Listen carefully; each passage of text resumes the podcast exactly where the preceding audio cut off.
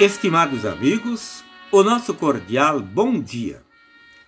Em Lucas, no capítulo 16, versículos 19 a 31, Jesus conta a parábola ou história do rico e do mendigo Lázaro. Na história da humanidade sempre houve pobres e ricos. Falamos daqueles que são materialmente pobres e outros que são materialmente ricos mas há os ricos pobres e os pobres ricos. Este é o caso dos dois homens da história ou parábola contada por Jesus. Os dois morreram, porque ambos eram mortais. Agora surge um segundo momento. Na eternidade, a posição deles se inverte. Isto demonstra que aqui no mundo o rico tinha sido pobre e o pobre Lázaro tinha sido rico. Mas é preciso não entender mal. Lázaro não foi para o céu pelo fato de ter sido pobre em sua vida, e o rico não foi para o inferno pelo fato de ter sido rico. Podemos ter certeza de que há muitos ricos no céu e muitos pobres no inferno. No caso de Lázaro, ele reconhecia seus pecados e os confessava a Deus. Ele confiava em seu Senhor e Salvador.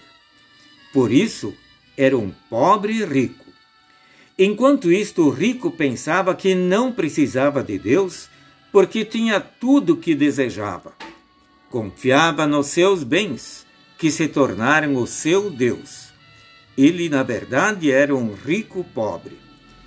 Lázaro agora estava no céu, desfrutando da companhia de Abraão e de todos aqueles que confiarem na promessa da vinda do Salvador ao mundo. O rico estava no inferno, lugar de sofrimentos terríveis, como ele mesmo confessou. Estou sofrendo muito neste fogo.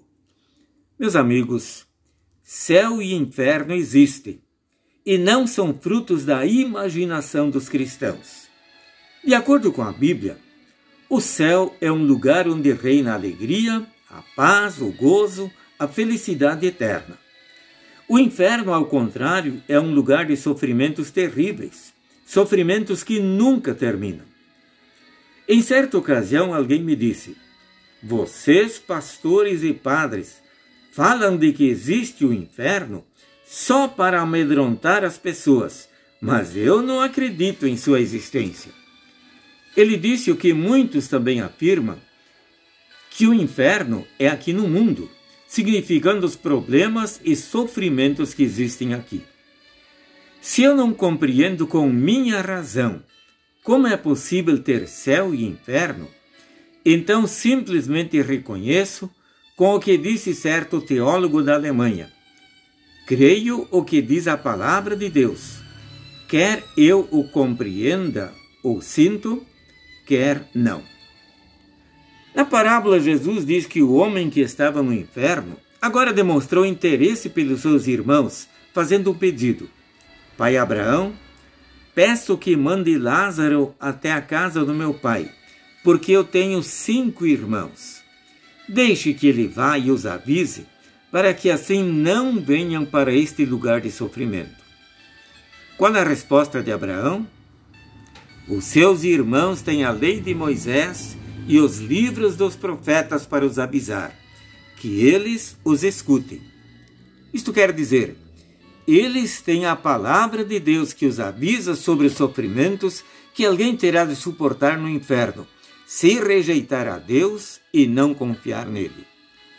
Nós também temos a palavra de Deus que nos adverte, mas por outro lado, que nos assegura a salvação pela graça de Deus, mediante a fé em Jesus Cristo que cumpriu a lei em nosso lugar, sofreu, morreu e ressuscitou gloriosamente. Isto é motivo de gratidão. Amém. Oremos. Obrigado, Senhor, pela fé que nos presenteaste. Conserva-nos firmes nesta fé até o fim. Amém. O Senhor os abençoe e os guarde também neste dia.